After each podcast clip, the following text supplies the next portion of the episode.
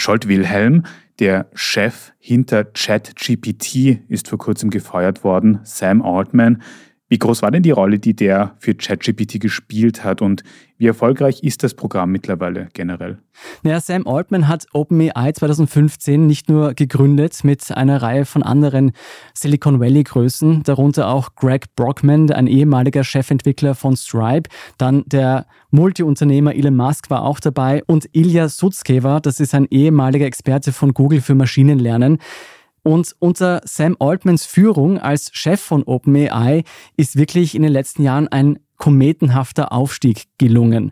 Also man muss sich das vergegenwärtigen. Mit ChatGPT hat man möglicherweise die größte technologische Produkteinführung seit dem iPhone hingelegt. So muss man es wirklich sagen. Man muss sich vorstellen, ChatGPT ist erst vor knapp einem Jahr auf den Markt gekommen und heute stellt eigentlich niemand mehr die Frage, dass so eine Technologie viele Aufgaben unserer Arbeitswelt übernehmen kann und ja noch viel mehr übernehmen wird in Zukunft. Also wir denken alle an das Bewerbungsschreiben, das man stellt, diese tausenden Stehsätze, die man formuliert, das kann alles mittlerweile eine KI für dich machen und das musst du auch selber nicht mehr machen. Und wenn man sich anschaut, wie leicht es wird, mit einer Technologie wie ChatGPT Webseiten zu entwickeln oder andere kreative Prozesse zu beschleunigen, dann muss man sagen, da ist wirklich ein großer Sprung gelungen. Und wenn man sich vergegenwärtigt, wie Schüler und Schülerinnen heute mit dieser Technologie aufwachsen, dann werden die einen komplett anderen Zugang zur Interaktion mit Maschinen und zum Delegieren von Arbeit an Maschinen haben, als wir heute kennen.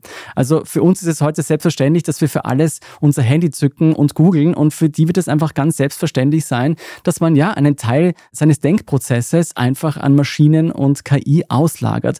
Und das alles ist, würde ich sagen, zu einem großen Teil ChatGPT zu verdanken, weil ChatGPT vielleicht das erste Produkt war, das diese Art des Maschinenlernens an die Oberfläche gebracht hat und mit einer Benutzeroberfläche, die es zugänglich gemacht hat, diese Technologien zu nutzen. Vieles davon haben wir schon zuvor in anderen Produkten und anderen Konzernen gesehen, wie Google und Amazon. Aber jetzt sind plötzlich alle gezwungen gewesen, diese KI-Technologien einer breiten Nutzerschaft und für sich alleinstehend auch zur Verfügung zu stellen. Und das alles ist ChatGPT zu verdanken. Und gerade deshalb, weil das so schnell und erfolgreich gegangen ist, deshalb ist es so umstritten, dass Sam Altman jetzt gekündigt wurde. Manche Leute sagen auch, der größte Technologiesprung seit das Internet eingeführt worden ist. Kann man das auch irgendwie in Zahlen fassen, wie erfolgreich ChatGPT mittlerweile ist?